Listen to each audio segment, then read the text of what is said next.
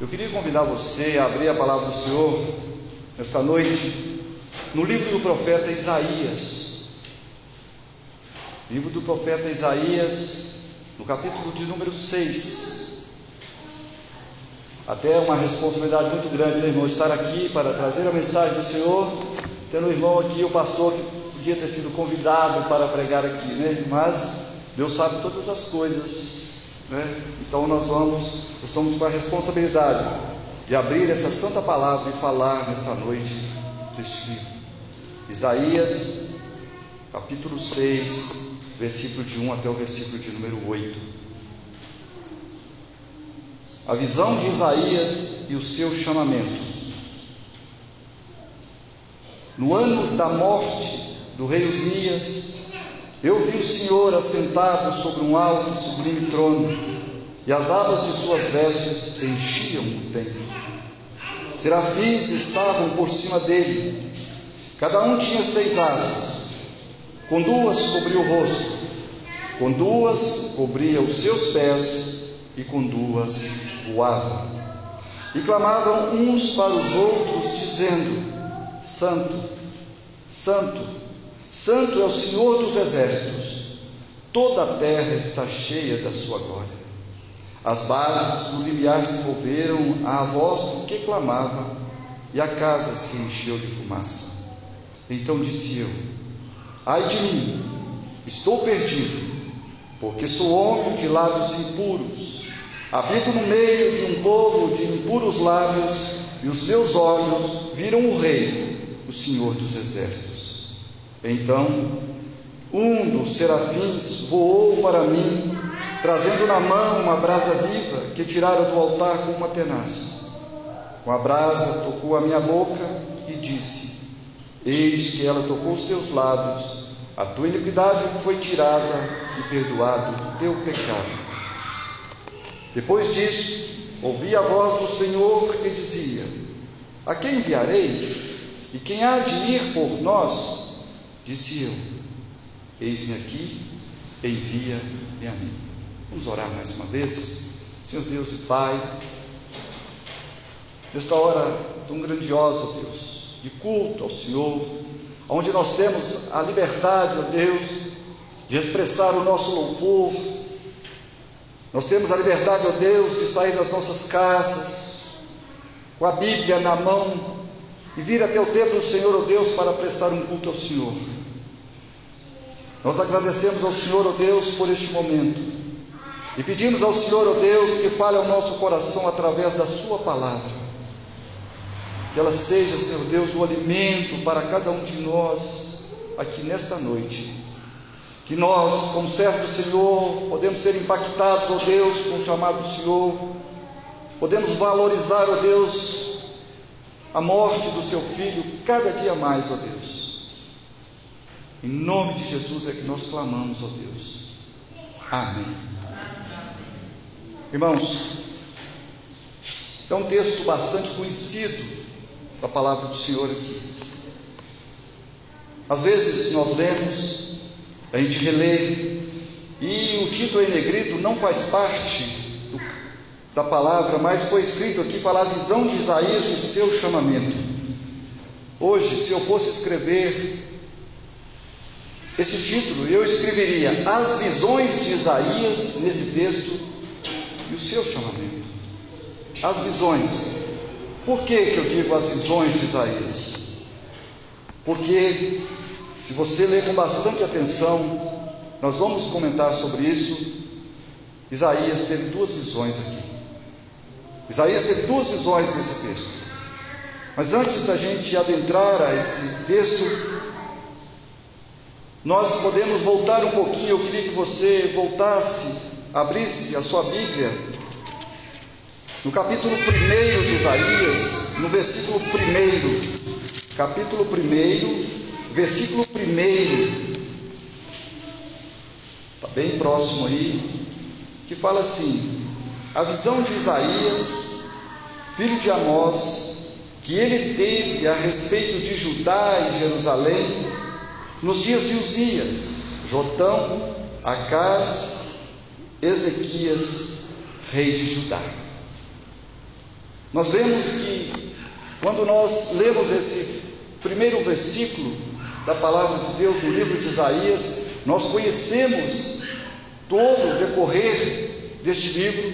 Eu creio que a igreja aqui está terminando o estudo de todo o livro do profeta Isaías. E quando nós vemos algumas pessoas chegam até dizer que o livro de Isaías é uma mini Bíblia dentro da Bíblia, por algumas coincidências e também pela sua escrita.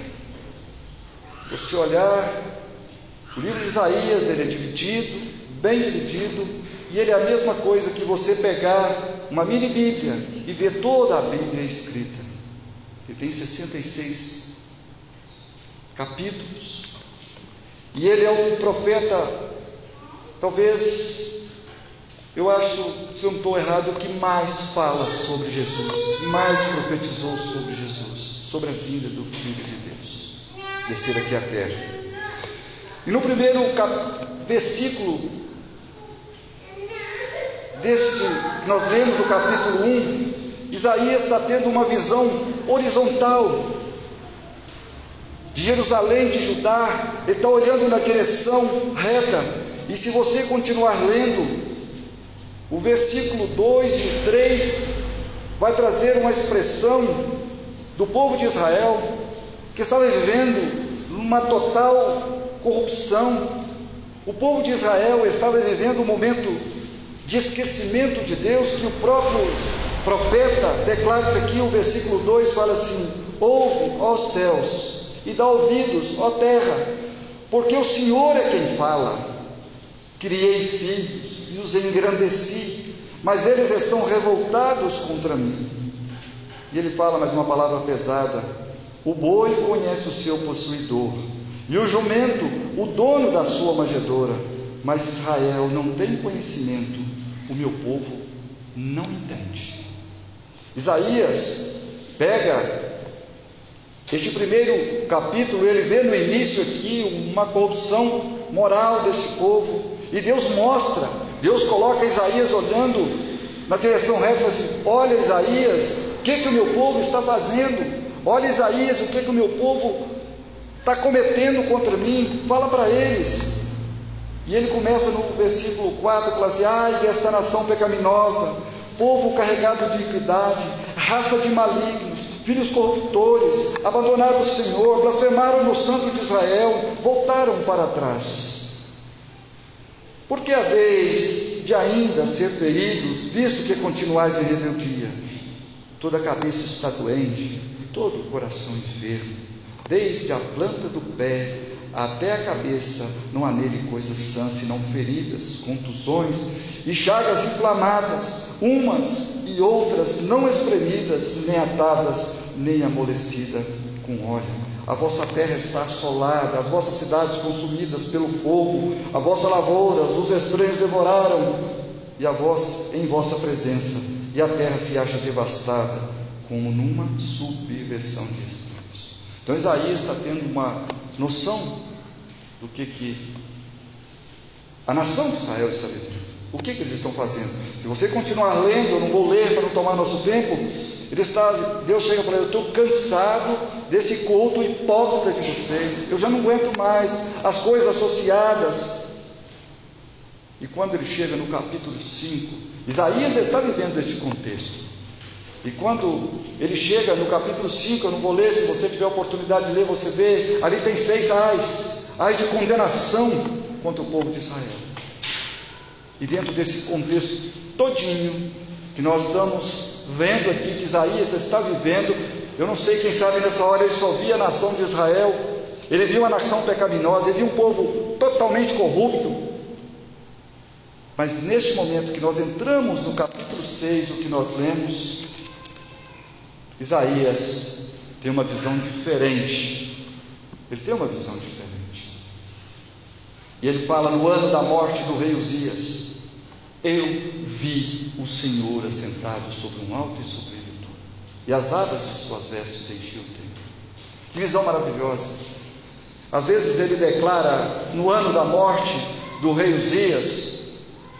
Rei Uzias foi uma pessoa que marcou também a história ali no tempo do profeta Isaías, ele começou a reinar com 16 anos e teve um reinado de 52 anos, e ele foi próspero, um reinado, ele fez o que era reto perante o Senhor, mas no final da sua vida, se você quiser ler, eu não vou ler, está registrado no capítulo 26 de 2 Crônicas.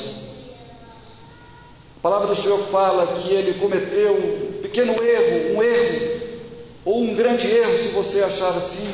Ele tentou queimar incenso e foi atingido por uma lepra. Ele tentou tomar o lugar do sacerdote, ele se indignou. Esse Eusias morreu leproso, separado, ali num canto. Mas ele fez o que era reto perante o Senhor também. Mas ele era pecador.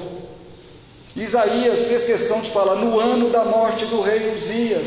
Ele morreu em 740 a.C. aproximadamente. E ele viu, ele fala: Eu vi o Senhor assentado sobre um alto e trono. Que maravilha, meu irmão. Imagine Isaías, naquele momento, de ver uma nação toda destruída. E Deus mostrando para ele a situação do povo de Israel. E ele tinha que contemplar tudo isso. E ele entra e vê, e tem essa visão maravilhosa. Ele viu o Senhor assentado sobre um alto e sublime. Isso aí é privilégio para poucos quando Deus se revela desta forma. Eu não sei, que eu também não estudei a fundo, mas existem algumas visões da Bíblia de pessoas que quando Deus se revela assim, porque tem um trabalho especial para ele. Você lembra da sarça ardente quando Deus se mostrou a Noé no capítulo 3 de Êxodo? Deus tinha uma missão para Moisés. Deus tinha uma missão para Moisés. Ele mostrou, falou: Moisés, fica aí, tira essa sandália dos pés desse lugar que você está vendo, do meio da sarça que se queimava, e nós não esquecemos disso, porque a nossa igreja tem a sarça aí. E nós sabemos que Deus tinha a missão de libertar um povo cativo. Mas Isaías viu o Senhor e o Senhor tinha uma missão para ele, para falar a uma nação que ia ser levada cativa. Um, um dos ais no capítulo 5, está registrado ali, ele fala assim no, no versículo 12, capítulo, liras e harpas, tamborins e flautas e vinho há nos seus banquetes, que ele estava falando do povo que vivia na bebedice, bebendo demais, se embriagando, e fala assim, porém não considera os feitos do Senhor, nem olham para as obras das suas mãos. Portanto, o meu povo será levado cativo por falta de conhecimento. E ele aparece aqui nessa visão maravilhosa. Nós temos outras personagens bíblicos. Se você abrir a sua Bíblia, a hora que você tiver tempo, segunda carta de Paulo aos Coríntios, capítulo 12, fala que o apóstolo Paulo, ali, ele declara assim: Conheço um homem que foi levado até o terceiro céu e foi mostrado a ele coisas inefáveis que não, talvez não seja considerado declarar aos homens. O apóstolo Paulo tinha uma missão muito importante. capítulo 9 de Atos, que é narrado a história, que Lucas narra a história. Ele narra ali que Paulo foi julgado por terra. Uma luz brilhante ao meio-dia que julgou ele por terra. Capítulo 9 de Atos. E ele fala, Jesus, ele pergunta Senhor, tu, eu sou Jesus a quem tu persegues. E ele foi pegado, conduzido pela mão, levado para um lugar, porque Deus tinha uma missão importante para ele. Isaías não foi diferente. O Senhor se revelou a Isaías de uma, de uma forma tremenda.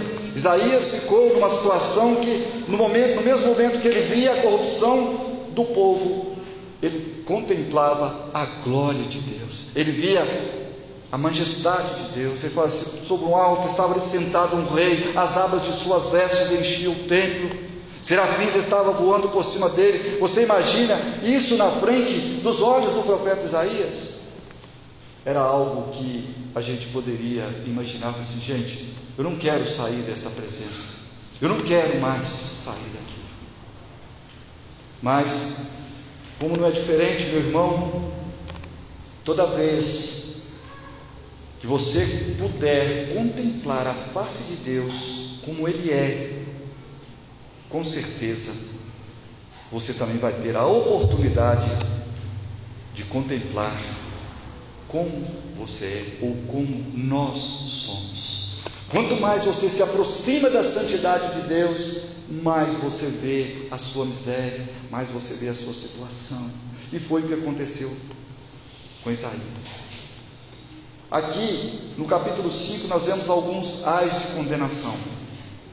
Mas aqui, a segunda visão que eu disse para você, Isaías teve a primeira, que ele olhou e viu o Santo de Israel. Ele viu Deus assentado sobre um alto sublime trono. Ele estava maravilhado. Mas no momento que ele estava maravilhado, olhando todas estas coisas, ele teve a oportunidade, no versículo 5, dizer: Ai de mim. Mas esse ai aqui é diferente. Esse ai aqui não é de condenação, um ai de arrependimento de Isaías. Gente, por que, que Deus apareceu para mim? Talvez seja essa pergunta. Talvez eu não sou merecedor de ver esse Deus, eu não tenho condição de contemplar esse Deus, porque eu estou perdido. E ele olhou no momento que ele disse: Ai de mim, estou perdido. É a segunda visão que Isaías tem. E muitas das vezes, meus irmãos, é muito fácil nós podermos contemplar a beleza para frente, porque os seus olhos foram projetados, nossas, os nossos olhos foram projetados para olhar para frente e não olhar para trás. Então talvez seja difícil quando nós contemplamos a beleza de Deus e talvez contemplar a nossa miséria. Às vezes nós queremos ser durão, não, eu mereço, eu mereço fazer isso, eu preciso disso, eu exijo isso de Deus. Eu exijo que Deus cure a minha enfermidade. Eu exijo que Deus faça isso na minha família. Eu exijo que Deus faça aquilo. E Deus exigimos de Deus tudo. Mas na verdade, nós tínhamos que fazer igual o profeta Isaías fez. Quando ele olhou toda esta beleza, ele olhava para o povo de Israel e falava: Senhor, eu sai de mim porque eu estou perdido, sou um homem de lábios impuros e habito nesta nação de impuros lábios. Olha o que esse povo está fazendo, eu estou inserido nesse contexto, eu sou uma dessas pessoas. Ai de mim, Senhor, estou perdido. Mas, meus queridos, diante desta visão de Isaías, olhar para dentro dele ver a sua miséria, você sabe que a Bíblia declara que Deus não resiste a um coração quebrantado e contrito, um coração arrependido. E você sabe também que para toda ação existe uma reação a primeira ação foi Deus manifestar. Foi Deus. O primeiro passo sempre é de Deus. Se você acha que você está aqui nesta noite é porque você queria, não é porque você quer, é porque Deus trouxe. Deus é o principal da história, Ele que resgata o pecador, Ele já escreveu o seu nome no livro da vida desde antes da fundação do mundo, Ele sabe todos os nossos dias.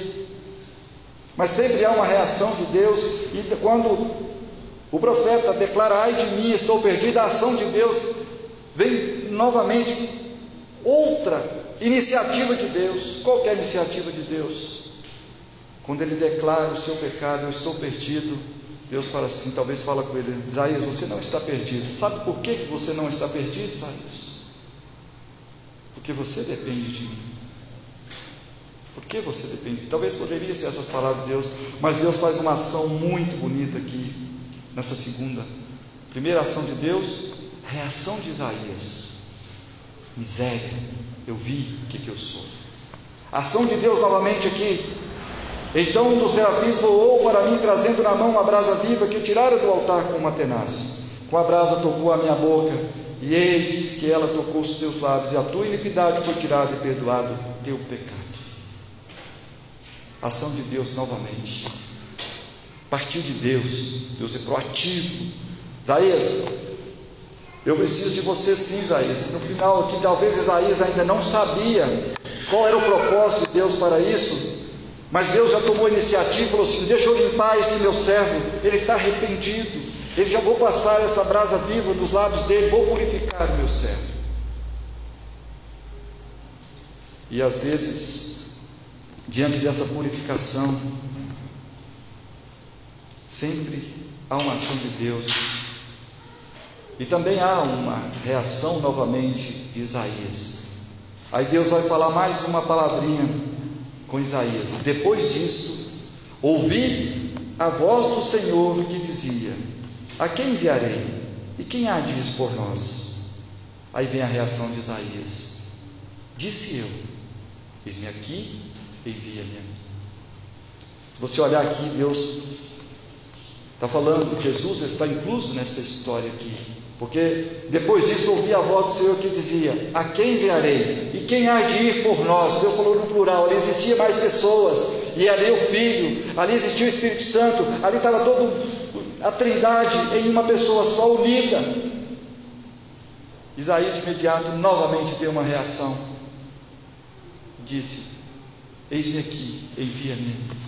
E ele teve um trabalho árduo pela frente, um trabalho que foi difícil, que Deus falou para ele assim: não vai ser fácil a sua história, Isaías.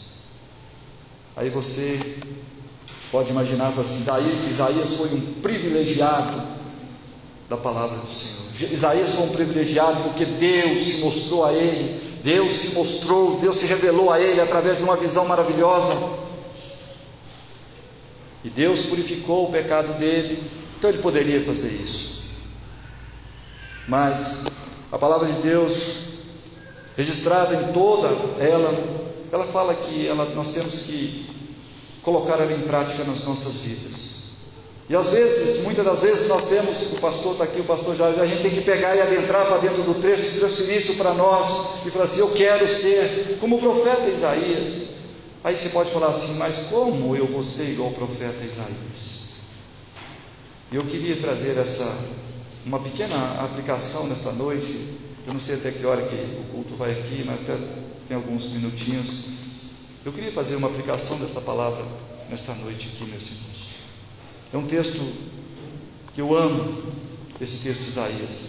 Mas quando eu leio, eu vejo que cada dia nós temos mais responsabilidade com Deus. Quando Deus chama a gente para fazer algo na casa dele, Ele que providencia tudo. É Ele que providencia tudo. Quando ele teve essa oportunidade de se revelar a Isaías, ele preparou todo o percurso para que Isaías, ele preparou todo o caminho para que Isaías tivesse purificado. Mas talvez, quando eu falo com você que a gente vai aplicar essa palavra nesta noite aqui, a cada um de nós, você talvez pode dizer para mim assim, mas eu nunca tive uma visão que Isaías teve. Eu também não. E eu digo a você que talvez se você estivesse esperando uma visão dessa, como dele de ver o Senhor sobre o sentado, um alto e sublime trono, talvez você não vai ter. Sabe por quê? Eu não digo que não vai ter, mas possa não ter, que Deus também pode se revelar novamente desta forma. Ele é soberano, ele faz o que ele quer, ele age do jeito que ele quer, da maneira que ele quer. Mas para nós hoje, ele deixou já revelada a sua palavra, a revelação de Deus está aqui.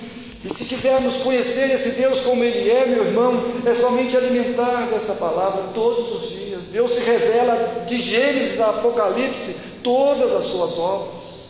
Deus se revela.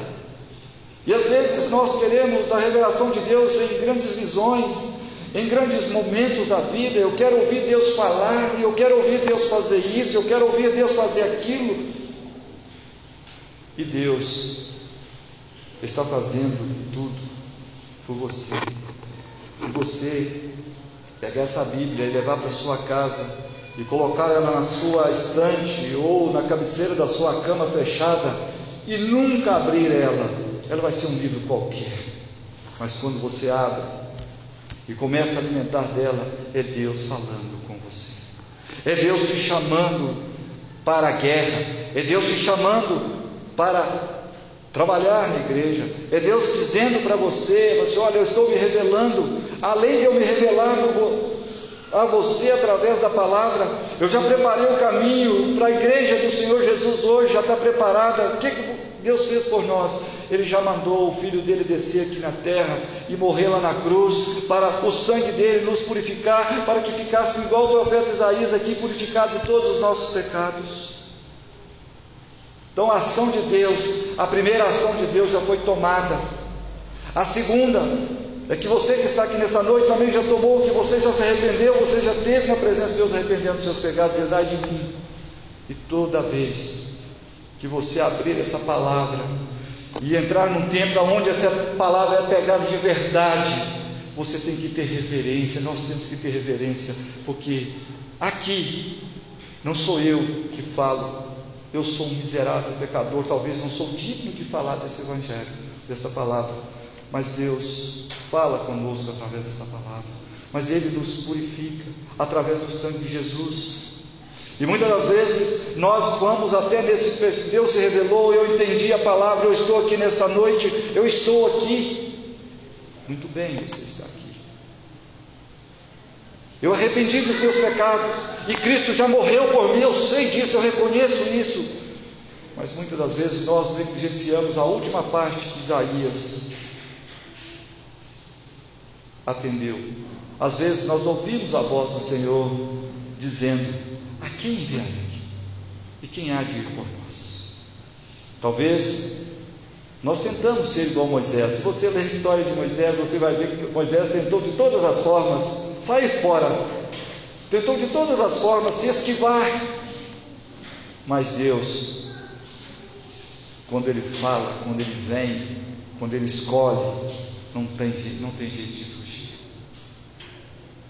Não tem jeito de fugir.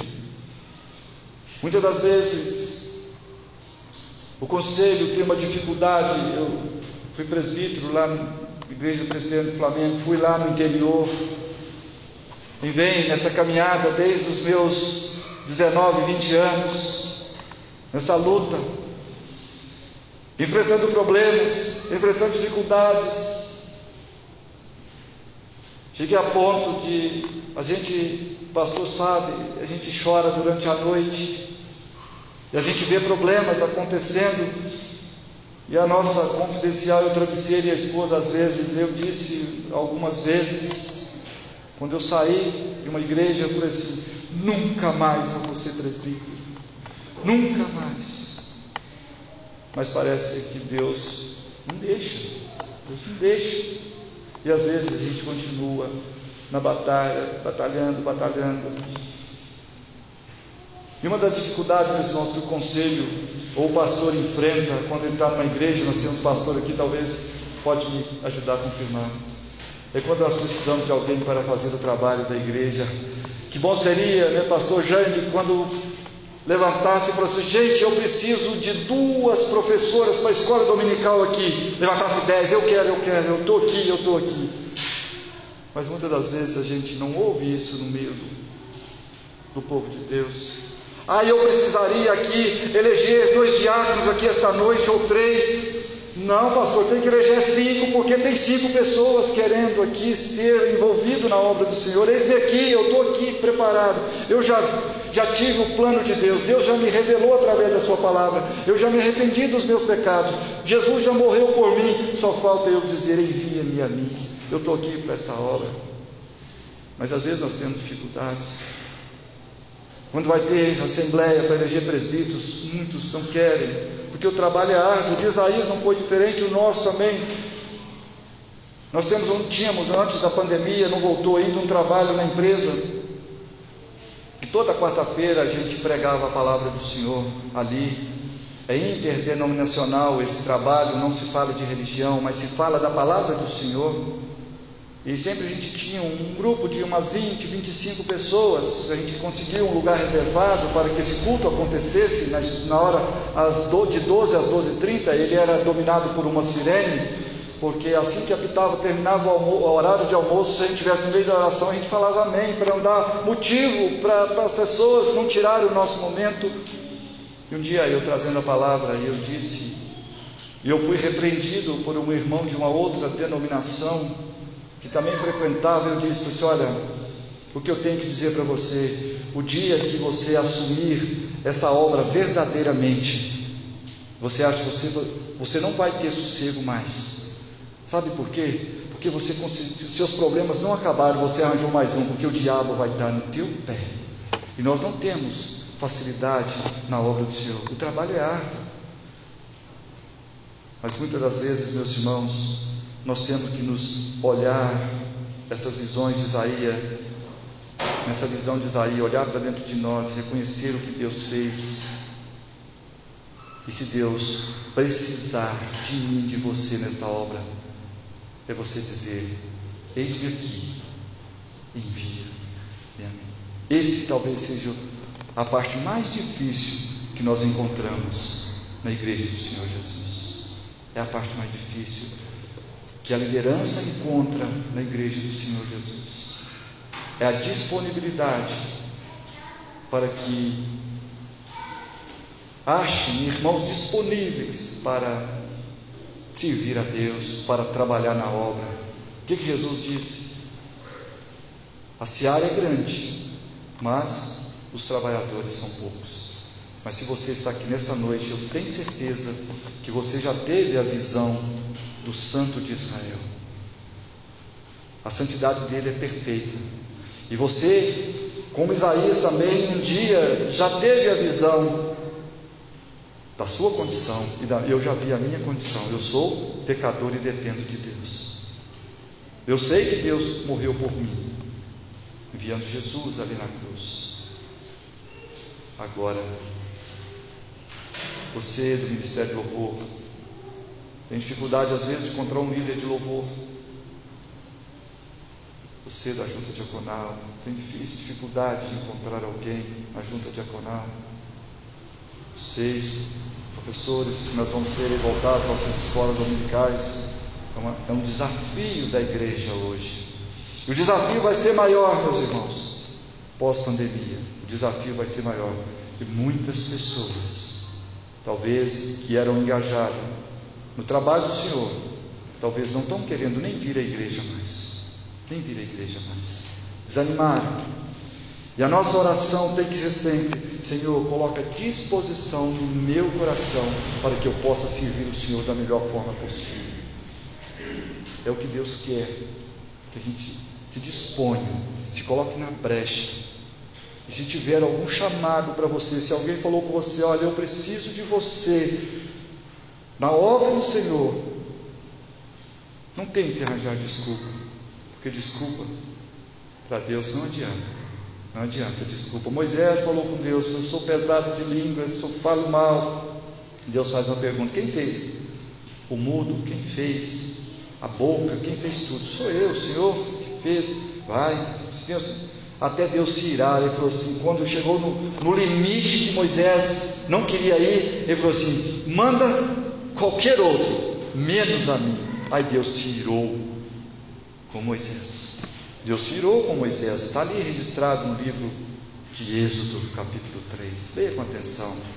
Mas ele não deixou de ir, porque Deus tinha um ministério para ele grande: é tirar o povo do Egito. Era ali que aconteceu tudo e nessa noite, Deus tem um ministério grande para esta igreja. Deus tem um ministério grande na igreja, na congregação de Guanabara. Deus tem um ministério grande em todas as igrejas. Mas às vezes, nós não queremos dizer: Eis-me aqui, envia-me. A igreja do Senhor hoje, talvez, não queremos nos envolver com a obra do Senhor. Mas Isaías nos mostra que a obra precisa, e ele fala sem titubear, sem perguntar o que que vai fazer. Ele só quer, eis-me aqui, envia-me a mim. Então, nesta noite, os textos que eu disse para você, se você quiser ler, você pode ler. Paulo perseguidor do Evangelho, se tornou perseguido. Isaías teve o seu ministério falando para um povo talvez que não queria escutar. Foi morto. Não se me fala a memória, o pastor daqui foi cerrado pelo meio, Isaías. Não é isso mesmo, pastor? Cerrado pelo meio. Mas ele não abandonou a obra. E hoje nós temos tudo. Nós temos saúde, nós temos pés para caminhar. Nós temos a palavra de Deus revelada. Deus se revelou a nós de uma maneira especial. Você tem Bíblia em todas as linguagens, se você quiser. Mas eu considero você, eu, eu conselho você nessa revista atualizada, que é uma das mais próximas. Tem umas que às vezes a gente talvez não entende ali, mas tem umas traduções que a gente fica meio perdido. Não sei se porque desde criança eu acostumei muito com essa atualizada, a gente entende melhor. Mas Deus está te revelando para você todos os dias. Todos os dias que você lê, você vê mais um ato de Deus. Então eu queria dizer a você: se Deus chegar para você e falar assim, a quem enviarei? E quem há de ir por nós? Diz para ele: Eis-me aqui, envia-me. Amém? Vamos orar ao nosso Deus.